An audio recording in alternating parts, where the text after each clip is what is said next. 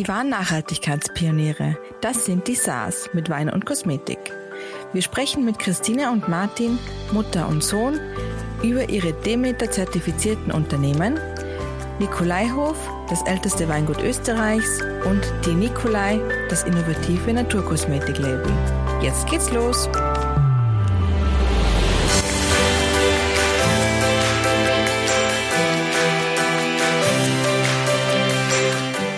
Freuen uns, heute zwei Gäste bei uns in der Business Lounge Salzburg begrüßen zu dürfen und die uns von ihrem kleinen Demeter Familienimperium erzählen. Herzlich willkommen Christine Saas vom Weingut Nikolaihof und Sohn Martin Saas von der innovativen Kosmetiklinie Die Nikolai. Ja, herzlichen Dank fürs Interesse. Das ist was ganz Besonderes. Dankeschön. Ja, auch von meiner Seite herzlich willkommen. Schön, dass wir da heute dabei sein dürfen. Herzlich willkommen, Christine und Martin. Wir fragen immer zu Beginn unsere Gäste, welchen Trink wir ihnen servieren dürfen. Was ist euer Lieblingscocktail und wie lautet die Geschichte dazu? Also mit Cocktails, äh, äh, da, da, bin ich nicht so gut, aber was ich wirklich gern mag, ist ein frischer, äh, ganz leichter, fruchtiger, feiner Muscatella, so richtig für, für den Sommer äh, als Aperitif und eigentlich zu jeder Zeit. Und natürlich, die Geschichte ist schon aus der Kindheit, die Muscatella-Traube ist so die schönste und beste, was man äh, essen kann für mich und dadurch äh, hat sich das bis ins hohe Alter erhalten. Da kriege ich gleich direkt Lust drauf auf einen Muscatella. so wie Sie das jetzt schmackhaft gemacht haben.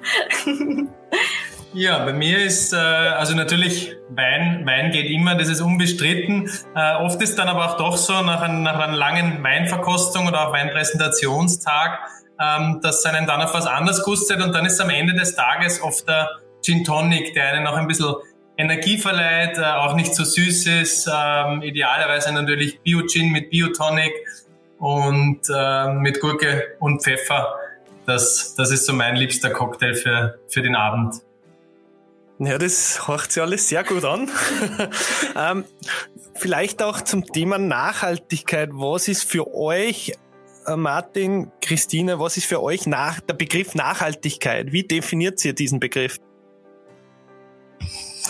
Ah, ja, Nachhaltigkeit, das wird jetzt fast ein bisschen überstrapaziert, weil nachhaltig ist nicht immer alles positiv. Das ist also, glaube ich, ganz wichtig, dass es nachhaltig positiv ist, das, was man also macht und dass es eventuell sogar mehr zurückgibt, als man davon nimmt.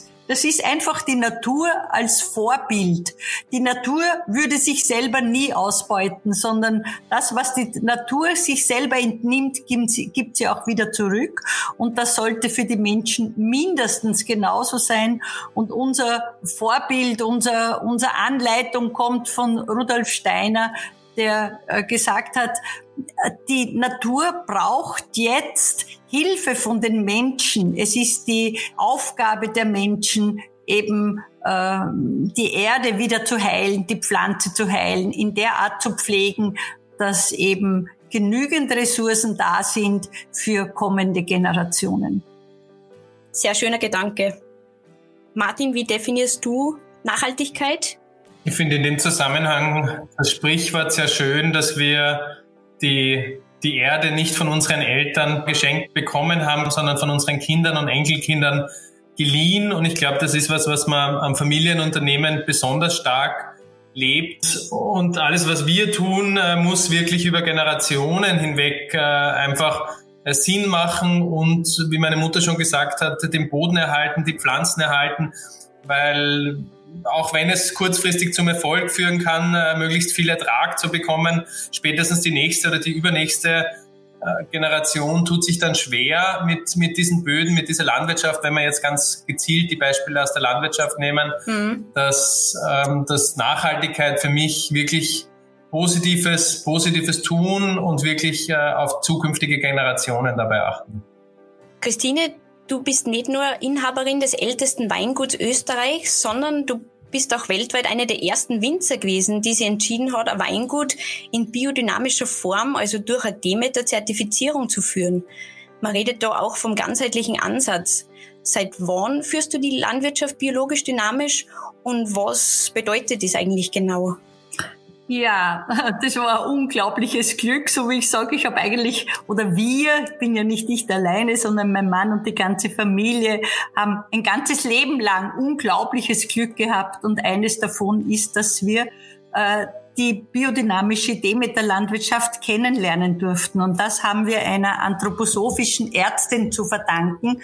Äh, das waren die besten Freunde der Familie, die Dr. Jutta Scheich. Und die hat uns geführt, die hat gemerkt, dass wir offen sind dafür, für diese Erkenntnis dass es so wichtig ist, das Leben zu erkennen, äh, wissen, warum wir da sind, was unsere Aufgaben sind.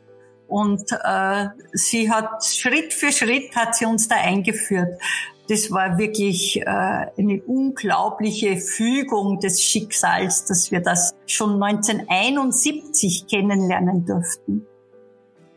Ähm, grundsätzlich, ähm, was uns natürlich jetzt auch interessiert, ähm, was ist denn der Unterschied zwischen Bio und Demeter?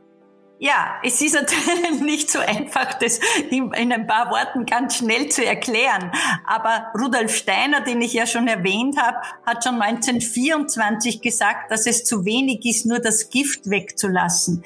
Es muss wieder eine Harmonie zwischen Mensch, Tier, Pflanze und Kosmos hergestellt werden. Und dieses biodynamische Landwirtschaften hat am Anfang ja geheißen, die Gesundung der Landwirtschaft weil man schon äh, 1924 und früher schon, aber da war der erste Vortrag, erkannt hat, dass es nicht der richtige Weg ist. Man hat mit Kunstdinger begonnen, man hat den wiederkäuenden Tieren Eiweiß gefüttert, man hat unglaublich viele Fehler gemacht, man hat mit Gift und Arsen begonnen zu spritzen. Also das, was heute ja äh, die konventionelle Landwirtschaft ist, haben da viele Menschen aus der äh, anthroposophischen Bewegung erkannt, dass es hundertprozentig der falsche Weg ist, das zu gehen. Und daraus, aus dieser Bewegung hat sich dann die biologische Landwirtschaft entwickelt, die ausschließlich auf die Materie schaut.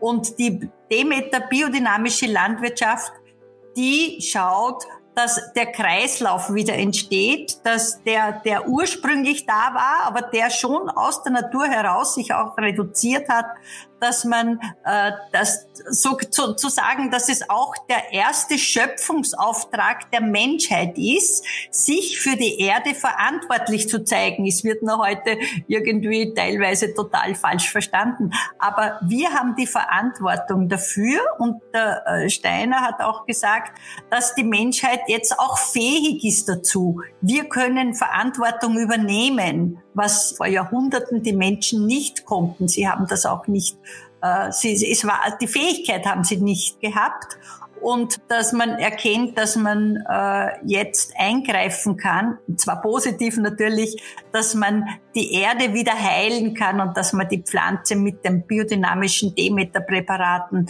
heilen kann und wieder fruchtbar machen. Und vor allem zeigt sich das in Ägypten in der Sekem Farm, die äh, vor über 40 Jahren begonnen wurde von Dr. Ibrahim Abulesh, der, der wirklich als erfolgreicher Wissenschaftler, der in Graz studiert hat, ein Ägypter, der in Graz studiert hat, der nach Ägypten zurückgegangen ist und mit einer ganz kleinen Farm in der Sahara begonnen hat und jetzt hunderte Hektar auf Sekem hat und weitere sechs Farmen wirklich in der tiefsten Sahara-Wüste begonnen hat. Also es funktioniert.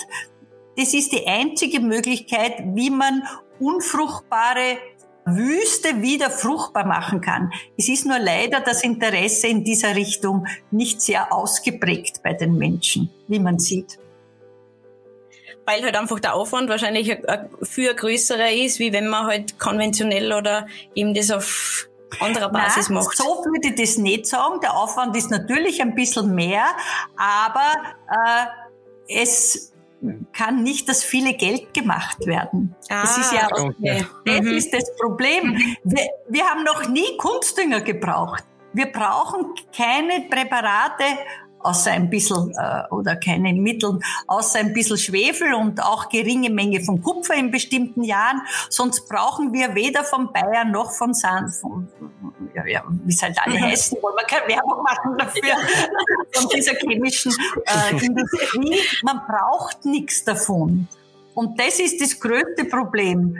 Und die Menschen bekommen gesunde Lebensmittel. Mhm und sie brauchen nachher, wenn sie gesunde Lebensmittel haben, auch nicht die, die, diese äh, Medizin, die aus der gleichen mhm. Hand erzeugt wird. Also es stört unglaublich dieses Geschäft. Mhm.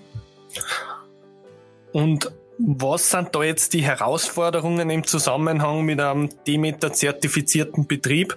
Im Vergleich zu Bio- oder konventionelle Betriebe. Also wir haben jetzt schon vorher ein bisschen was rausgehört, ein Teil von der Herausforderung, aber im Vergleich zu, ich sage mal, zu, zu Konkurrenzschienen, welche Herausforderungen liegen da vor? Naja, erstens, es muss der Kopf verstehen, warum ich mir die Mehrarbeit antue.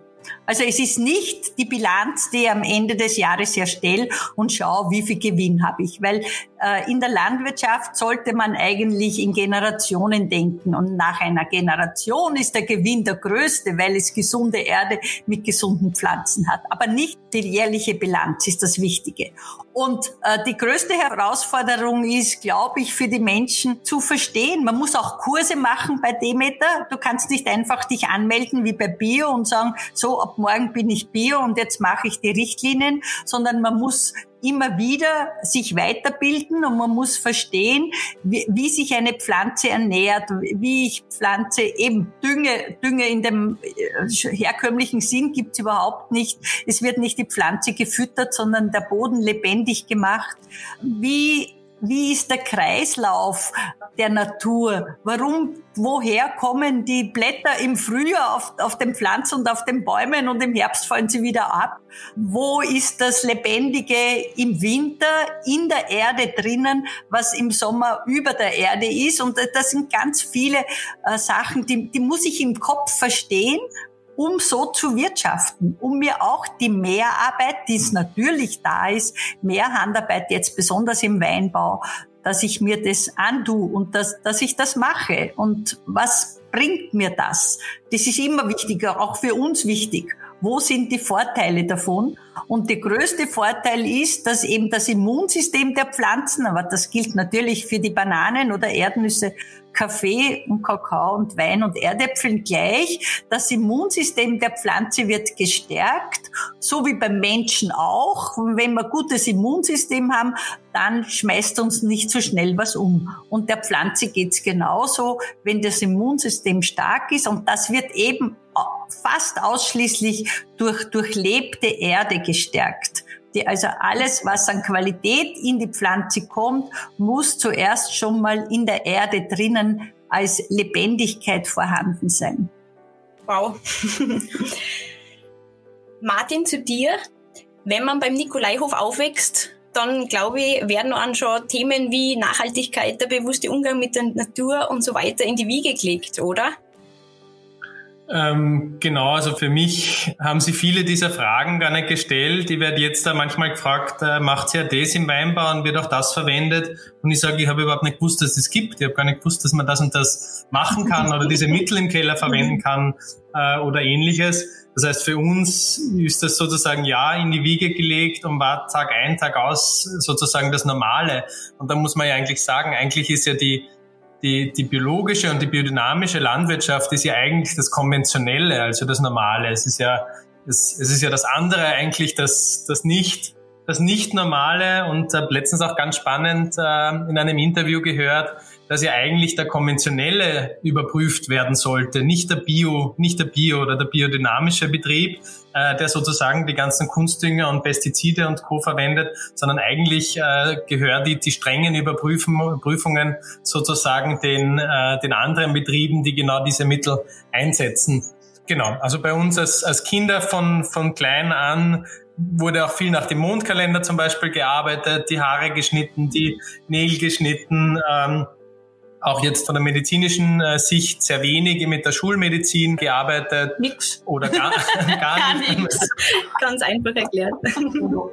Offensichtlich hat uns vier Kinder äh, und auch jetzt schon wieder unseren Kindern äh, hat es alle, alle sehr gut getan. Wir sind, sind gut, gut gewachsen, alle zusammen. und du hast dich ja 2015 selbstständig gemacht mit deinem Kosmetiklabel, die Nikolai, das auch biodynamisch ist. War das für die von Beginn an dann klar, dass es eigentlich nur nach die Demeter-Grundsätzen gehen kann? Weil eigentlich ist ja so, dass Demeter ja wahrscheinlich eher vielleicht vorrangig den Leuten aus der Lebensmittelbranche bekannt ist, aber eher weniger aus anderen Branchen wie der Kosmetik zum Beispiel. Ähm, wie es meine Mutter vorher schon, schon gesagt hat, das, das Arbeiten nach Demeter macht man, weil man selber wirklich dran glaubt und davon überzeugt ist, nicht weil man am Ende des Tages für ein Produkt jetzt bei der Kosmetik vielleicht fünf oder zehn Euro mehr, mehr verlangen kann für eine Gesichtspflege. Ich habe mich damals äh, dazu entschieden, das war eben 2014, 2015, äh, herum äh, zurück an den Betrieb zu kommen. Da war mein Bruder schon hier, das war immer klar, der ist der erstgeborene Sohn, hat, hat das Weingut 2000, äh, also 2005 schon am Weingut eingestiegen und um die 2014, 2015 herum haben wir dann gesagt, vielleicht gibt es doch eine Möglichkeit, dass wir beide hier am Weingut arbeiten, beide hier mit denselben Rohstoffen arbeiten, mit den Familien auch leben und, und haben da eben bemerkt, dass es ganz viele Rohstoffe gibt, die in und um unsere Weingärten wachsen und zu dem Zeitpunkt gänzlich unverwendet äh, waren. Und nach einiger Recherche äh, sind wir dann drauf gekommen, dass, dass ganz viele dieser Rohstoffe reich an Antioxidantien ist und so ist eigentlich erst die Idee zur Kosmetik aufgekommen. Und dann haben wir uns angeschaut, gibt es schon Traubenkosmetik? Die, die gibt's ja schon, gab es schon davor, gab es schon von sehr, gibt es auch von sehr, sehr großen Unternehmen. Aber das Problem ist, dass fast alles, was es gibt, kommt aus konventionellen Anbau. Und wenn die, das Traubenkernöl aus konventionellen Anbau kommt, das ich für meine Kosmetik verwende, dann weiß ich heutzutage, in diesem Traubenkern ist alles an Fungizide, Herbizide, Pestizide, künstliche Dünger, alles was so unterm Jahr im Weingarten ausgetragen oder gespritzt wird, sammelt sich im Traubenkern. Und wenn ich den auspresse und das als Basis für Kosmetik nehme, dann trage ich sozusagen das pure Gift wieder im Gesicht auf.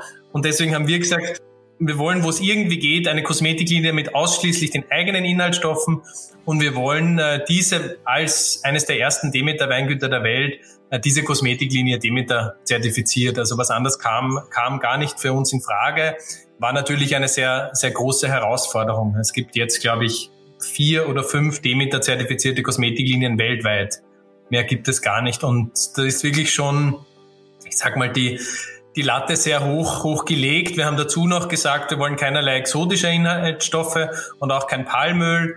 Und äh, damit ja, waren die, die zwei Jahre lang äh, waren wir beschäftigt mit Produktentwicklung, weil ich glaube, wie es meine Mutter damals schon 70 bis, sag mal, Mitte, Ende der 90er Jahre, wo es immer geheißen hat, das funktioniert nicht, das wird, wird nicht gehen, man braucht unterschiedliche äh, Laborhilfsstoffe. Äh, so ist uns ein bisschen nachgegangen und nach zwei Jahren haben wir dann 2016 äh, bewiesen, dass es doch geht und äh, haben die ersten Produkte präsentiert. Sehr, Schöne Story, ja. Wahnsinn. Sehr interessant auch. Ähm, was uns vielleicht auch noch interessiert für die Demeter-Zertifizierung, was für Kriterien muss man da erfüllen? Gibt es da spezielle?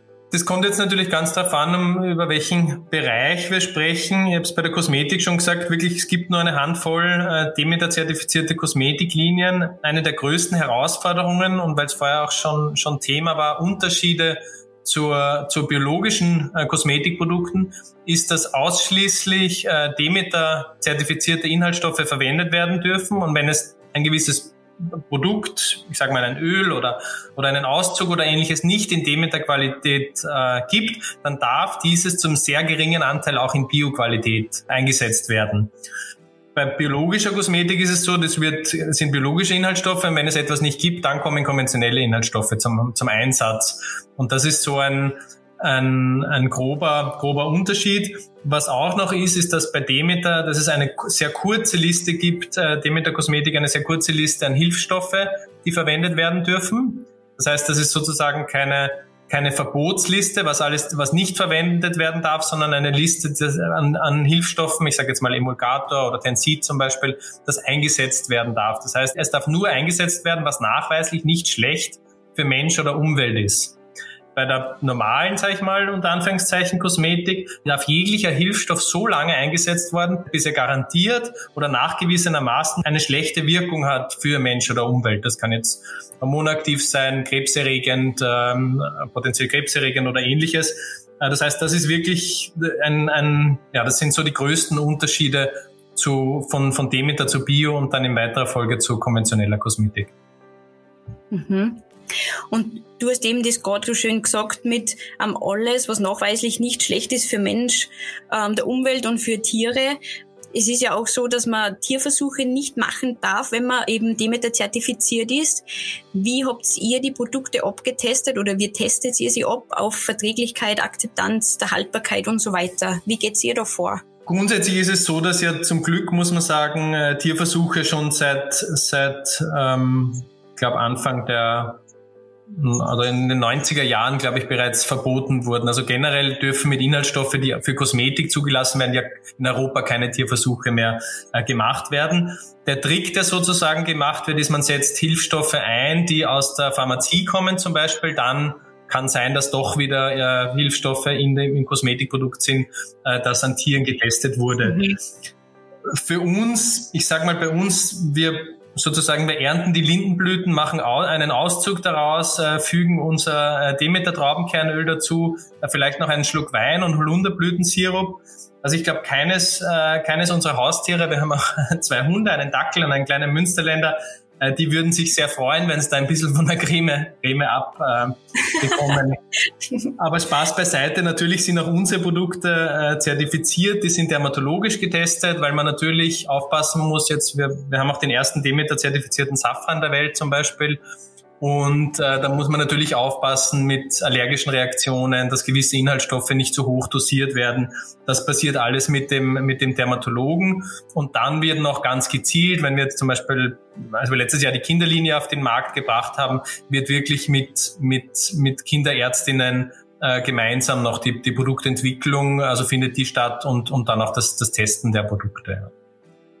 Ja, und ich darf immer eines der allerersten Versuchskaninchen sein. Von Anfang an. Das ist gut. Das hat mir sehr gut getan bis jetzt. Also hat eine positive Wirkung natürlich, ja. Ja, sehr. Wie wir wissen, mit den klimatischen Änderungen ist ja die Landwirtschaft schon direkt konfrontiert.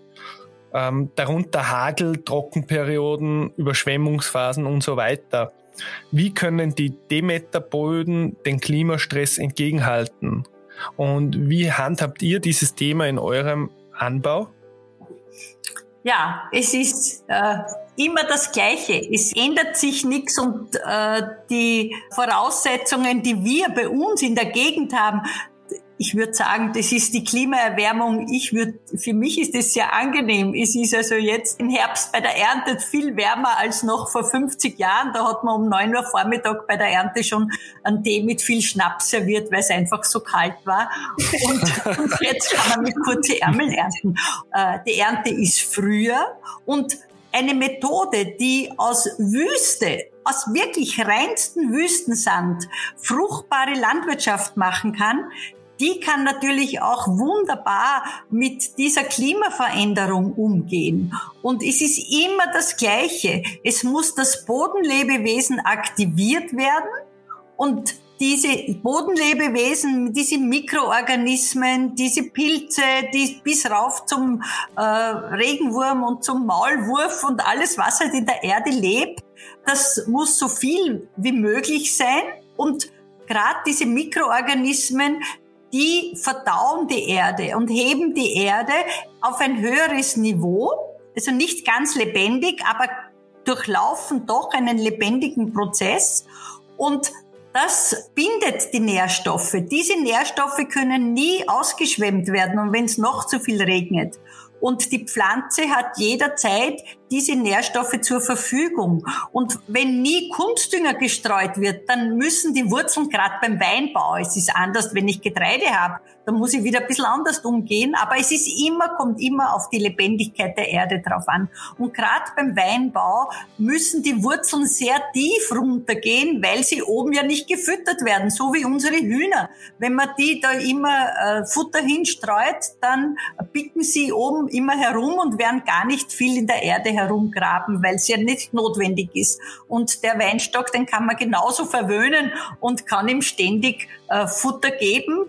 Aber das ist natürlich eine Katastrophe, wenn jetzt dann sehr heiß ist und trocken, weil die Wurzeln so oben flach sind und die nicht tief wurzeln. Also wir haben kaum Probleme. Wir haben auch keine höheren Alkoholwerte. Und es wird immer behauptet, die Klimaerwärmung ist schuld, dass die Weine jetzt 12,5 also über 12,5 äh, generell sind 13, 5, 14, 15 Alkohol. Nein, es ist nicht die Klimaerwärmung. Das traue ich mir auch ganz offen, äh, wirklich offen zu sagen.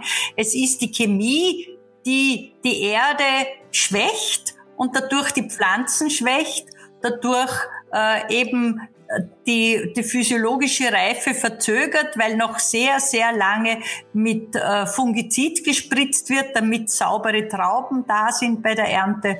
Und dadurch äh, ist die physiologische Reife später, dadurch ist zwar die Reife dann da, aber mit viel höheren Zuckerwerten. Also es ist ja so in der Natur, dass, dass ich kann nicht eines jetzt bearbeiten und dann glaubt, das habe ich jetzt geregelt. Nein, es greift eines ins andere über und es bleibt nichts ohne Folgen. In der einen Richtung genauso wie in die andere Richtung. Und Klimaerwärmung würde ich persönlich jetzt für mich persönlich positiv sehen und ohne Probleme für den Weinbau in der Wachau. Mhm. Ihr habt ja schon bereits Auszeichnungen für eure Weine bekommen und ähm, Du, Christine, hast auch ein eigenes Kochbuch auf den Markt gebracht mit Kochen mit der Kraft der Natur. Ähm, bist du auch schon ausgezeichnet worden. Gratuliere dazu. Und uns wird da jetzt interessieren, welches Rezept ist daraus dein Favorit und vielleicht auch, welche Weinbegleitung passt da dazu? Äh, ja, ich habe also drei Kochbücher geschrieben, wurde einmal ausgezeichnet für das allererste. Äh, ich koche für mein Leben gern, wurde drittbestes Kochbuch und dann das Wachau-Kochbuch wurde bestes Kochbuch der Welt für regionale Küche wow, und eben das, das du jetzt gerade erwähnt hast. Das ist äh, eben das letzte Kochbuch letztes Jahr und äh, ja, das äh, spiegelt so wirklich die Philosophie von Familie und Nikolaihof wieder. Und mhm. äh, Jetzt muss ich nur schnell einmal nachschauen. ich liebe jedes Rezept da drinnen. Es gibt nichts, was wir nicht haben. Äh, jetzt sind gerade die Fisolen äh, reif und heute haben wir Dillfisolen gegessen Mittag. Es ist immer das, was gerade da ist. Oder Marillenknödel zum Beispiel, weil jetzt die Marillenzeit ist. Ja, aber... Also eine schwierige Frage, oder? Eigentlich? Eine sehr schwierige Frage. Das ist äh, dass ich, dass ich mir jetzt für eines festlege. Das ist wie mit den Kindern, vier Kinder und sieben Enkelkinder. Äh, ich liebe alle wirklich gleich viel, manchmal nicht gleichzeitig alle, je nachdem, wie die Situation gerade ist. Situationsabhängig immer, oder? Aber ich glaube, das hat die Frage sehr gut beantwortet. Vielleicht dann nochmal, ähm, wenn wir auf die Zielgruppe jetzt zurückgehen, wer ist denn da primär eure Zielgruppe und wie hat sich der auch im, im, im Laufe der Zeit jetzt mit den aktuellen Schwerpunkten Nachhaltigkeit, Regionalität und Bio auch verändert? Also ich glaube, das betrifft jetzt sehr stark beide Genau. Eben einerseits der Nikolaihof und dann die Nikolai. Ich glaube, der Nikolaihof, also der, der, wir sind als, als Kosmetik, wir nennen uns immer der, der jüngste Spross vom Weingut. Der Nikolaihof, dadurch, dass er so früh angefangen hat, äh, biologisch und, und biodynamisch zu arbeiten, hat er wirklich, war die, die große Herausforderung, glaube ich, wirklich so, sozusagen, man bewegt sich in der Nische von der Nische und man muss die Personen finden, die eben 70er, 80er, 90er Jahre schon äh, interessiert an Bio sind, die auch schon äh, verstanden haben, äh, was, was Bio ist, was dahinter steckt. Und das hat im Endeffekt dazu geführt, korrigiere mich, wenn ich was, was anders sage, weil ich äh, zu, zu dem Zeitpunkt noch gar nicht geboren war. Ähm, aber dass es in Österreich äh, noch sehr wenig verstanden wurde, bis gar nicht. Und, und dass man aber wirklich mit, mit der aktiven Arbeit und, und der spürbaren Überzeugung meiner Mutter äh, geschafft hat, wirklich international die ersten äh, großen äh, Märkte zu, zu äh, erobern, sage ich mal, zu begeistern für die Produkte. Man muss sagen, äh, es ist wirklich in, in sehr vielen Ländern und der Wein ist mittlerweile in über 40 Länder äh, vertreten, größtenteils mit Exklusivimporteuren und viele davon, ich denke jetzt an, an Japan zum Beispiel oder die USA, beide seit Mitte der 80er Jahre schon Partner, ist wirklich seit den 80er Jahren derselbe äh, Generalimporteur. Das heißt, man hat da sehr früh schon damals sicher ganz, also der Betrieb war natürlich noch wesentlich kleiner, ganz andere Mengen, aber man hat da sehr früh schon mit ganz tollen internationalen Partnern äh, geschafft, wirklich in den jeweiligen Ländern sozusagen die, die Zielgruppe zu finden, die Orte zu finden, wo die Zielgruppen angesprochen werden können. Und das sind ja bei 80 bis 100.000 Flaschen, die in etwa abgefüllt werden, sind das, also pro Jahr abgefüllt werden, ähm, sind das wirklich nur, salopp gesagt, wenige Flaschen äh, in, jedem, in jedem Land. Also wenn man die aufteilt dann auf, auf 40, 45 Länder, dann ist das wirklich, ja, das sind, das sind wirklich ganz ausgewählte Partner, äh, auch, auch viele der, der besten Restaurants, muss man sagen, dank, dank der Arbeit meiner Mutter. Also wirklich viele der besten Restaurants weltweit äh, führen jetzt unsere Weine. Genau, also das ist, ist, glaube ich, ein bisschen eine Mischung an Wein, äh, also Professionelle im Weinbereich, die wirklich die hohe Qualität des Weins schätzen. Und da, und das, da, da hänge ich mich jetzt mit der Kosmetik auch ein bisschen an, die, die wirklich äh, 100% ehrliche Produkte suchen. Weil man kann oft ein, ein Produkt kaufen, das kann jetzt der Wein sein, aber das kann genauso das, weiß nicht, das Erdbeerjoghurt zum Beispiel sein. Oder auch die ganz tolle Kosmetik, die riecht toll, die zieht rasch ein, fühlt sich gut an. Aber wenn ich jetzt auf die Rückseite schaue, merke ich, das ist kein ehrliches Produkt in dem Wein ist nicht tatsächlich die Traube oder, oder der Boden, der den Geschmack ausmacht, sondern äh, Enzyme und künstliche Hefen, äh, die eingesetzt werden. Und in der Kosmetik ist auch zu 100 Prozent ein Laborprodukt. Das heißt, ähm, viele fangen jetzt zu suchen an. Das war bei Lebensmitteln vor 20 Jahren. Das passiert jetzt, sage ich mal, in den letzten fünf bis zehn Jahren, zumindest in Österreich bei der Kosmetik, wo man sagt, was ist denn ein wirklich ehrliches Kosmetikprodukt? Und da stoßt man dann sehr oft äh, oder stoßt man dann in der Regel auf Demeter, weil es gibt eben äh, kein, kein, keine so strenge Zertifizierung. Und damit weiß ich, auch wenn ich jetzt mit Mondkalender und spirituellem Arbeiten und, und all dem nichts anfangen kann, ich weiß, das ist ein 100% ehrliches Produkt, das von einem kleinstrukturierten Betrieb kommt. Und so ja, finden wir unsere Zielgruppe, aber findet auch die Zielgruppe äh, uns und äh, unsere Produkte. Was mich da jetzt noch interessieren würde, generell das, das Netzwerk in Österreich von Demeter-Betrieben, ist es so, dass ihr euch da gemeinsam austauscht, dass ihr euch untereinander kennt, auch in, die, in der jeweiligen Branche? Oder ist es schon eher so ein Konkurrenzdenken? Oder wie, wie ist das gehandhabt? Ja, also äh, es ist so, dass Demeter Österreich organisiert ist und das in, untersteht wieder Demeter international. Und so hat also äh, jedes Land seine eigene Organisation und Länder, die, die keine eigene Organisation haben, weil Demeter gibt's ja weltweit, äh, die Produktion, die unterstehen dann direkt Demeter international.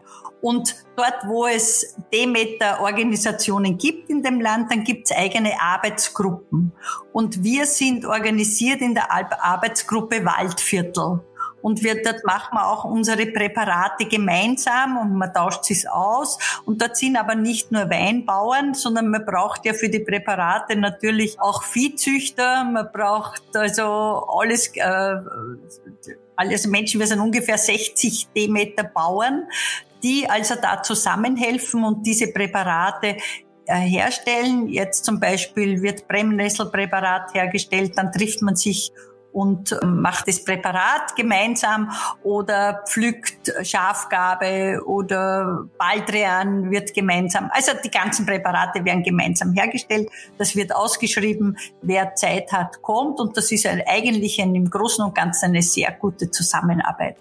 Und wer gar keine Zeit hat, der kann sich auch einkaufen. Also nicht die anderen müssen dafür den arbeiten, sondern der sagt ihm, er hat wirklich gar keine Zeit und er kauft die Präparate, die er für seinen Hof braucht. Das ist grundsätzlich auch möglich. Und Weinbauern kennt man sich nicht alle. Es gibt ja viele ganz kleine Weinbauern, die, die also im Burgenland oder in der Steiermark sind oder irgendwo oben im Weinviertel, da kennt man auch nicht mehr alle. Aber die größeren kennen sich und man tauscht sich auch aus. Und ich, ich könnte man, also ich kenne niemand, der da jetzt Konkurrenzdenken mhm. hätte, aber mhm. wird vielleicht auch geben. Ich weiß es nicht. Aber grundsätzlich steht eher der, der Wir-Gedanke im Vordergrund und nicht der, der Konkurrenzgedanke sozusagen. Ja, also davon, davon gehe ich jetzt aus, aber ich kann es nicht ausschließen, mhm, dass ja, es klar. irgendwo auch mal sowas gibt. Aber, aber äh, mir ist überhaupt nichts bewusst, dass, dass man jetzt da irgendwie sagt, nein, den treffe ich nicht oder das mache ich nicht, weil der oder der oder ja, jenes. Na, sehr spannend. Ähm, abschließend noch, was waren eure größten Learnings in den letzten Jahren und was würdet ihr Unternehmen mit auf den Weg geben, die sich im Bereich Nachhaltigkeit weiterentwickeln möchten? Also die, das Wichtigste ist äh, einmal der Kopf. Ich muss einmal mir ganz genau überlegen und meinen Betrieb anschauen, meine Voraussetzungen anschauen, hat ja jeder äh, andere Voraussetzungen und dann durchdenken. Nicht in der Mitte des, des, des vom Denken aufhören. Das ist also ganz, ganz wichtig. Was ist, wenn, wenn, wenn, wenn, wenn, wenn, wenn? Also, dass ich wirklich bis zum Schluss und bis zum Äußersten, was ist, es kann ja immer irgendwas sein, dass ich das total durchdenke. Und dann, wenn ich überzeugt bin, das ist mein Weg und den dann hundertprozentig gehen und nicht horchen, was die Nachbarn sagen, was auch nicht, was irgendwer sagt, ich sollte es, also wenn es ein Familienbetrieb ist, sollte die Familie dahinter stehen, weil sonst wird es schwierig. Also das war bei uns so hundertprozentig, dass wir also gemeinsam den Weg gegangen sind. Das, das ist wahrscheinlich auch eine Voraussetzung, die sonst nicht äh, so einfach funktioniert. Und auch bereit sein, das Risiko zu übernehmen. Das ist gerade in der Landwirtschaft, ist das äh, ein, ein riesiges Umdenken von konventionellen Betrieben zu biologisch oder auch zu biodynamischen. Das bleibt sich dann gleich. Wenn ich weggehe von den konventionellen Mitteln. Wenn mir Bayer, Quitster, Monsanto oder sonst was ein Mittel verkauft, dann haben die die Verantwortung. Wenn dann nächstes Jahr keine Ernte kommt, müssen sie mir die Ernte ersetzen. Das war noch gar nicht so lange her, haben die armen Weinbauern was gespritzt. Nächstes Jahr hat es keine Ernte gegeben, haben sie zu hundertprozentig und vielleicht sogar mehr ersetzt bekommen. Ich muss wissen, ich bin für mich verantwortlich. Und ich kann mich bei nix und niemand ausreden und ich kann das nicht abschieben.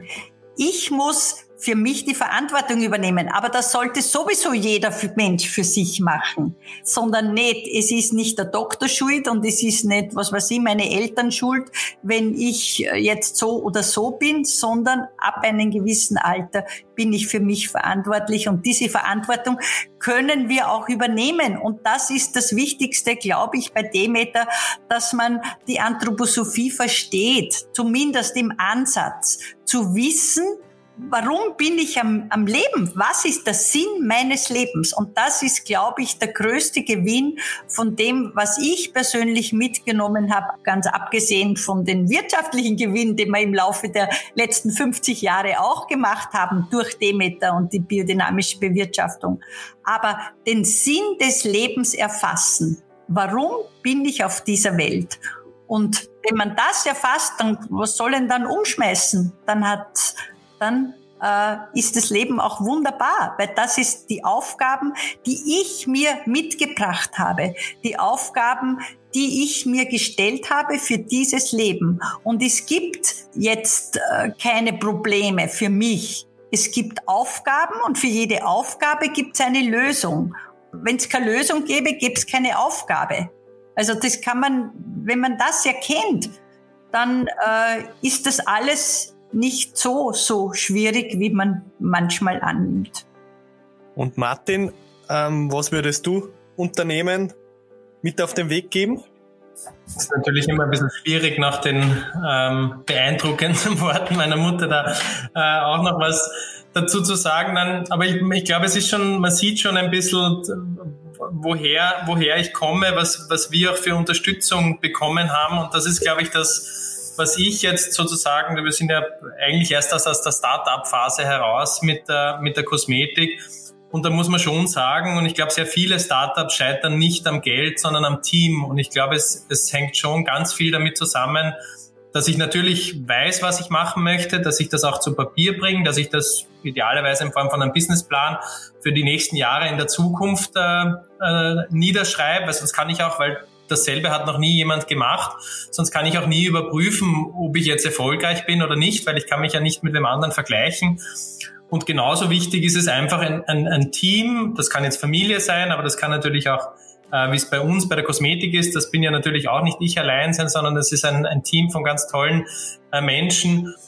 Und, und ich glaube, das ist, das ist ein, ein ganz wichtiger Punkt, auch in Verbindung jetzt mit der Nachhaltigkeit, weil wenn es dieses Team nicht gäbe oder auch wenn es die Familie nicht gäbe, weiß ich nicht, ob ich so lang, und es ist, ist natürlich schon auch mit, mit der Gründung von einem Unternehmen, man braucht schon gerade die letzten Jahre auch einen langen Atem durchzuhalten. Immer wieder bekommt man gesagt, das wird nicht gehen. Spätestens, wenn ihr einen Emulgator, um ein Beispiel zu nennen, wenn ihr einen Emulgator braucht, äh, werdet ihr Palmöl einsetzen müssen. Ihr werdet es nicht schaffen, eine palmölfreie Kosmetik auf den Markt zu bringen.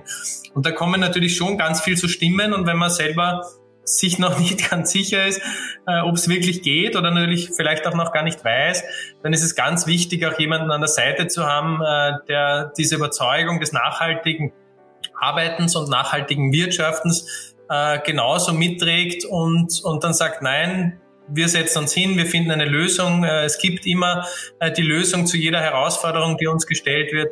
Und ich glaube, das ist, das ist äh, wirklich ganz essentiell ähm, für nachhaltiges Arbeiten und Nachhaltigkeit natürlich in dem Fall sowohl in der Landwirtschaft, bei den Fertigprodukten, bei der Kosmetik bei uns, aber natürlich auch aus wirtschaftlicher Sicht nachhaltiges Arbeiten.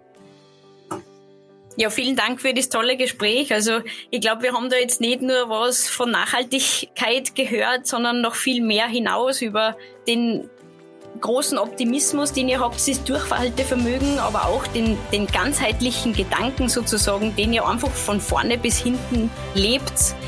Das ist ja sehr, sehr beeindruckend. Vielen Dank. Ja, wir sagen danke, ja, danke, danke für das schön. Gespräch. Ja, danke. Spannend. Danke, dass ihr da wart. Sehr gerne. Ein neues Thema ist bereits in den Startlöchern. Die erste Folge kommt schon bald. Stay tuned. Business Launch Salzburg, der Business Podcast von Moor Salzburg.